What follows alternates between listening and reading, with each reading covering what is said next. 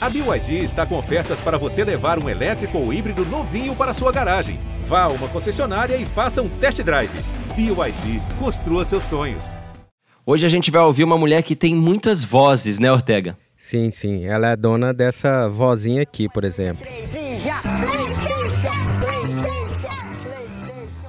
Ela também é dona dessa voz aqui. Entra, vem no picadeiro, pintar essa cara com tinta e pó. Deixa a criança escondida, esquecida. Dessa aqui, Existe mistério, é pra se desvendar. Se existe segredo, é pra gente guardar. E também dessa voz aqui. Fale comigo, não ser sempre igual. Quem for e muita, muita gente diz que essa voz aqui também é dela.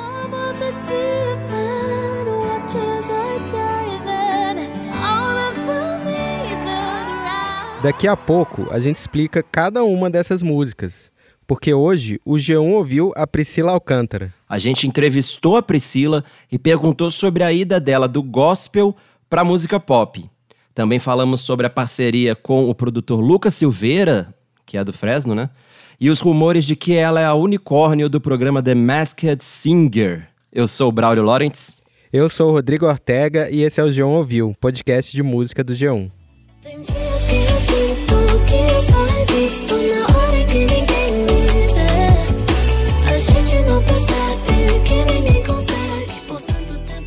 Como de praxe, Ortega, a gente tem que apresentar, né, a nossa entrevistada. Conte-nos quem é Priscila Alcântara Silva Fonseca.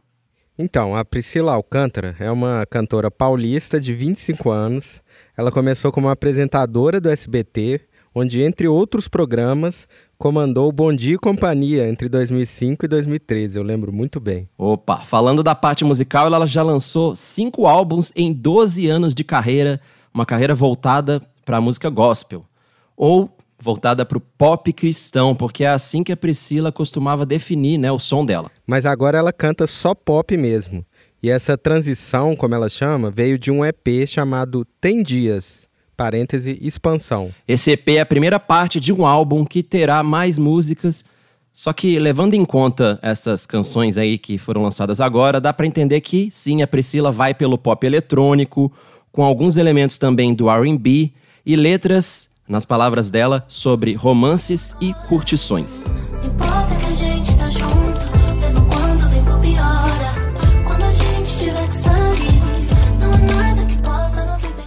Então agora eu acho que tá de bom tamanho. Acho que ela tá Uhum. apresentada, né, Braulio? Tem mais alguma coisa? Não, concordo, bora pra entrevista.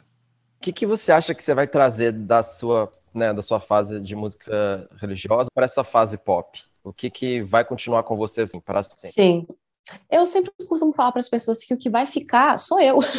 eu vou ficar. A Priscila, que as pessoas sempre conheceram, ela vai permanecer. Então, de forma alguma, nessa mudança de gênero musical, eu vou me mudar ou é, me transformar em algo que eu não sou. Eu acho que isso não, não, não altera a minha identidade.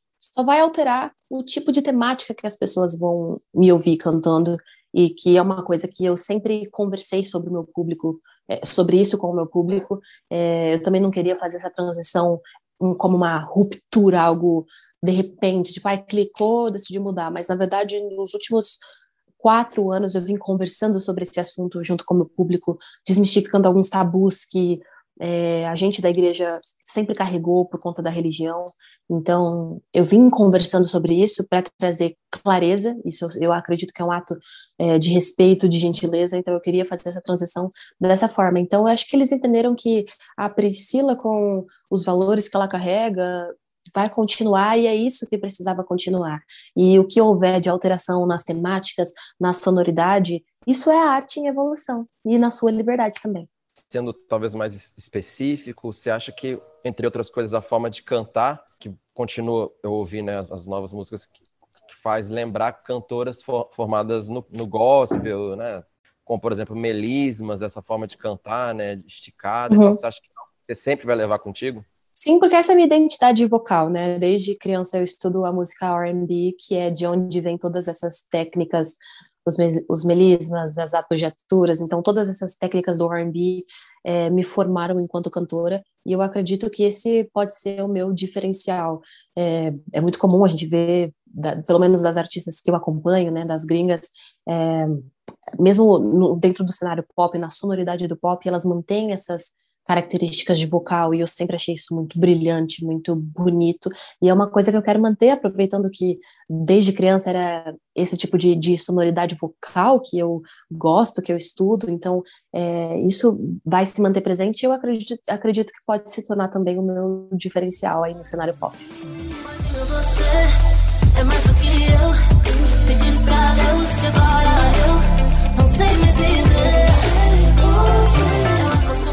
Pensando assim, aquela coisa da gente fazer esse exercício de tipo, você já pensou que algum dia você ia lançar uma música como, como boyzinho, assim, é, aquela coisa de pensar com a cabeça que você tinha de cinco anos, ou com a, pensando, ah, a Priscila de cinco anos atrás, mais ou menos, ou a data que você quiser, você acha que um dia lançaria uma música como boyzinho? Sim, é, eu acho que o momento que eu estou vivendo hoje, é, toda a construção que eu fiz durante toda a minha carreira, acho que a partir do momento que eu ganhei uma consciência artística, uma consciência pessoal também, vamos lá, sei lá, acho que nos meus 18, 19 anos, ali foi quando eu comecei a entender onde eu queria chegar. E eu acho que o momento de hoje, isso que eu estou vivendo e apresentando para as pessoas, era sobre isso, era sobre um momento como esse. Então, acho que toda a minha construção até aqui é sobre esse momento.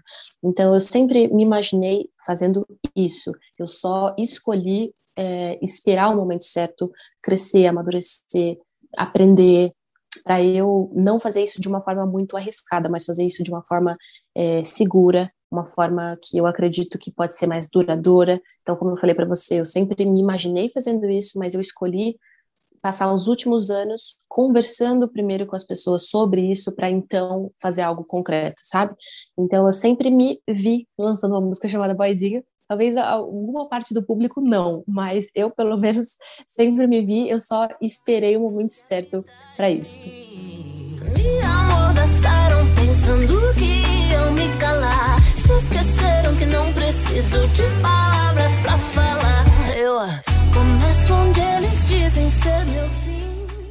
E como foi trabalhar com o Lucas, com o Lucas Silveira, no que ele te ajudou e como que foi essa parceria, né? Porque ele tinha uhum.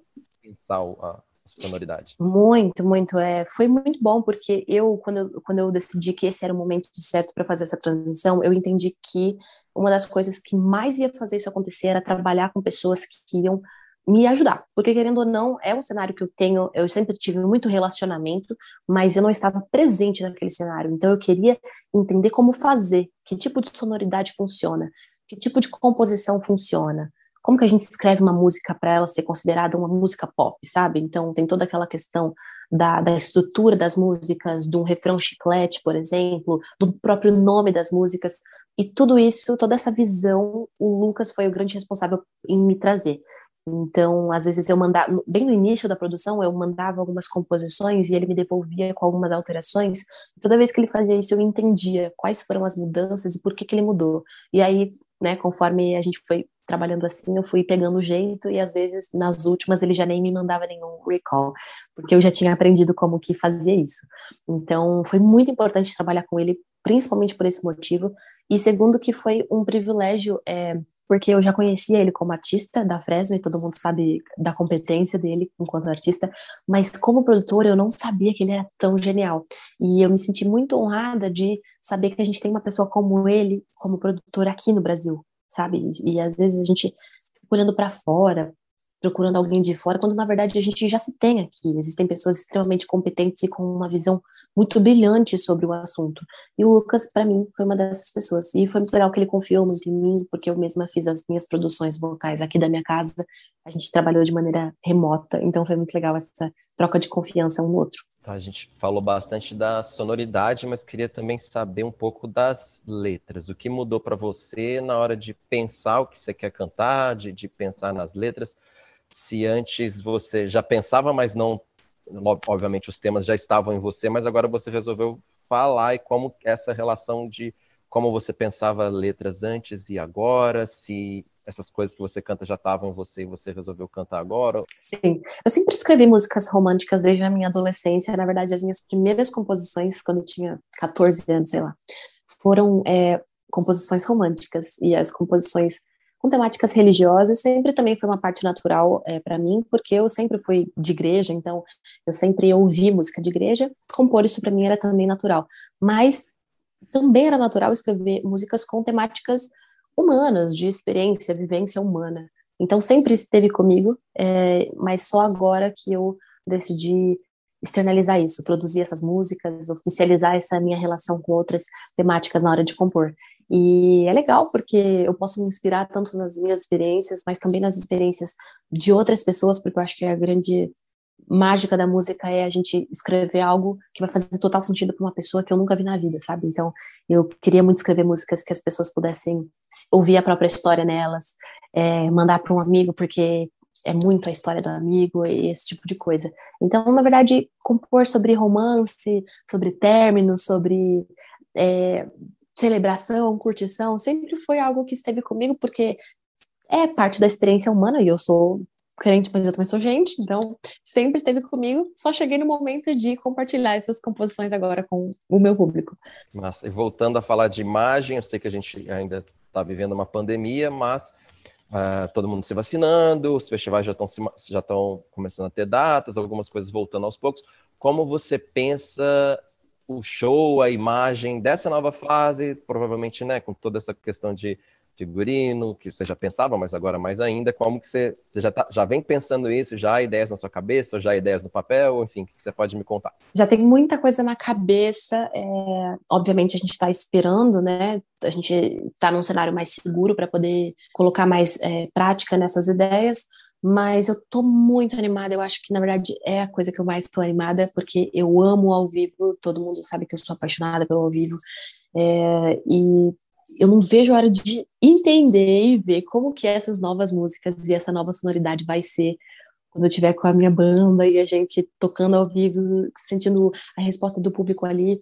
É, então eu estou muito animada e eu não vejo a hora, e, e, pensando justamente em uma forma de apresentar realmente as minhas ideias e a nova imagética, uma nova composição de palco, talvez, com dançarinos, que é uma coisa que eu nunca trouxe, quem sabe, mas por isso que eu tô com muita vontade de produzir uma primeira turnê assim que possível, é, de eu mesma produzir essa turnê para ser do jeito que eu quero, apresentando os pontos que eu realmente quero para o público. Então eu acho que vai ser uma coisa muito explosiva, muito artística. Eu amo vários tipos de expressões artísticas, então eu quero isso muito presente nos meus shows, não só subir lá e cantar, sabe, mas muita manifestação artística, é, muito som, porque eu sou apaixonada pela, pelos instrumentos ao vivo, e eu estou muito curiosa em saber como que esse pop vai ficar ao vivo, muito ansiosa. Is it too late now to say sorry? Cause I'm saiu, por exemplo, a programação do, do Rock in Rio com a Demi e com o Justin Bieber, né, do dia pop. Você se vê, não, não especificamente falando deste dia pop com, com Bieber e uhum. Demi, mas você se vê tocando com esses artistas, por exemplo, sendo uma das artistas brasileiras de um dia pop, de um, de um Rock in Rio ou de uma programação ali. Esse é o meu maior sonho. Se, se atualmente alguém me pergunta qual é o meu maior sonho, profissionalmente falando, é estar nesses palcos dos grandes festivais. Eu sempre falei isso para as pessoas, inclusive teve um episódio, né, anos atrás, quando eu fui no Lollapalooza, e os crentes não gostaram de mim no Lollapalooza, e causou mó bafafá, não sei o quê, e a minha resposta foi, gente, se vocês estranham eu indo no Lollapalooza, imagina quando eu cantar no Lollapalooza, porque isso vai acontecer um dia. é, porque realmente é uma vontade muito grande, como eu falei para você, a coisa do ao vivo é o que eu mais amo na minha profissão, então, a minha maior vontade realmente é estar no line-up desses grandes festivais. Quem sabe nesse novo momento se isso aconteça. E há alguma conversa, algo que você, como é o seu objetivo e você está, né? Essa, algo a ser conversado, algo a ser, enfim, algo que você possa contar, você, enfim, há alguma negociação? Eu sei que esse. Por enquanto, nada concreto, é. Nada Se concreto. tá em negociação, não pode contar, né? Mas assim, nada concreto, mas eu tô sinalizando de todas as formas, porque foi uma mudança de mercado também para mim. Então, um dos nossos objetivos era sinalizar ao mercado de que eles podem contar comigo também nesses festivais agora, porque eu, eu tenho, eu tô preparando um case para poder é, me apresentar nesses eventos. Então, eu acho que é uma fase de sinalização. Acredito que conforme eu for lançando as músicas e o álbum, ah, o próprio mercado vai entendendo onde eles podem me reposicionar e onde eles podem contar comigo. E é isso que eu espero que aconteça. O quanto antes melhor. Então não seria surpresa se, se, se ali no, no, nos próximos anúncios. Não, tomara que isso aconteça. Mas não seria surpresa, não. Eu estou trabalhando para isso. Aham. Voltando um pouco para as letras, né? A- gente aqui acompanhando o Geão, que tem muito artista, principalmente cantora gringa, mas brasileira também, mas principalmente eh, americana, né? Que abordam questões de ansiedade, de depressão, né? E a Ariana, Selena, a própria Billie É. Eilish, né? Do novo, até a Camila Cabello também, cantam sobre esses temas, né? Sobre saúde mental. E você também, de certa forma, já trouxe isso e traz isso. É o quanto, o quão importante é não só o artista viver isso, mas também cantar isso. No começo essas correntes davam medo, mas agora não são mais sinônimo de morte pra mim. Já fui preso por centenas delas, mas não foi suficiente pra calar o amor que habita em mim. Eu acho que é um vem a partir de um senso de responsabilidade. É, a gente tem o privilégio de ter uma plataforma que facilita a comunicação para milhares de pessoas. Então, por que não usar essa plataforma de uma maneira consciente? Não só ser sobre autopromoção ou sobre eu atingir números, atingir popularidade, mas atingir a alma de pessoas nessa comunicação de tipo, talvez a pessoa que você admira passa pela mesma coisa que você. Isso tem um valor e uma expressão muito grande. Eu pude notar isso na relação com os meus fãs, de como eh, eles se sentiam seguros comigo quando eu me um vulnerável também, quando eu e, e foi um processo pessoal para mim poder expor as minhas vulnerabilidades enquanto pessoa pública, porque é muita gente te olhando, então nem todo mundo vai saber tratar a sua vulnerabilidade, tratar ela com sensibilidade. Então dá um pouco de medo, mas eu vi pela perspectiva de quantas pessoas eu podia ajudar a partir disso. Então acho que é por essa vem a partir dessa consciência de eu tenho uma plataforma e quantas pessoas eu posso ajudar a partir dela. Então, talvez seja um risco me apresentar um pouco mais vulnerável, mas eu acho que maior é o fruto disso, sabe? Por isso que eu acho legal todo artista ter, ter essa consciência e esse equilíbrio de muitas vezes lançar algo pela popularidade ou pela demanda ou pela curtição, mas também ter esse senso de que uma música que seja em um álbum ou um single em um ano pode fazer com, essas temáticas, né? Pode fazer a diferença na vida de muita gente. Meu coração seria dispara, gente. And in the bad times, I fear myself. I'm of the deep end, watch as I dive in. Leave the ground. In the the shore. Agora é um assunto que eu tenho que falar sem falar. É, como é ver o seu nome especulado em algo, né? No, no Masked Singer, no caso, sem você poder confirmar nem negar. Como que você se sente vendo o seu nome na boca do povo, nas redes, e você tem que se manter pleno? Eu achei engraçado, assim, eu só tenho duas observações mesmo para fazer para as pessoas. A primeira é que toda vez que eu lançar alguma coisa, eu quero que tenha o mesmo, o, o mesmo bafafá. Eu quero, eu quero os meus nomes ali, ali, ó, no segundo dos trends mundial. Foi no mundial. Eu falei, gente, quando eu lanço música, vocês não fazem isso, vamos estar fazendo. E a segunda coisa que me chamou muita atenção, que eu posso lembrar as pessoas aqui da próxima vez que forem falar muito meu nome, só lembra que é Priscila com dois L's. Só isso. é tudo que eu tenho para falar.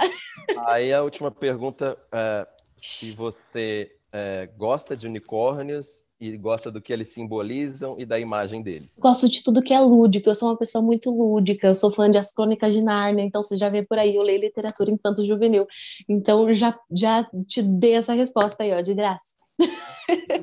Muito obrigado pelo seu tempo, Márcia. Eu que agradeço. Se é que é possível e a gente se vê num festival, se tudo der certo e vai dar. Se Deus quiser. Tá. Obrigada. Muito obrigada. Bom falar com você. Até mais. Uh, deixou no ar, hein? É, deixou. Mas é isso. Para ouvir mais histórias sobre pop, gospel e outros estilos, é só seguir a gente. Tem G1 Ouviu no Spotify, na Deezer, na Apple Podcasts, no Google Podcast, no Castbox, no Globoplay ou no G1 mesmo, em todo lugar. Até semana que vem. Até mais, tchau.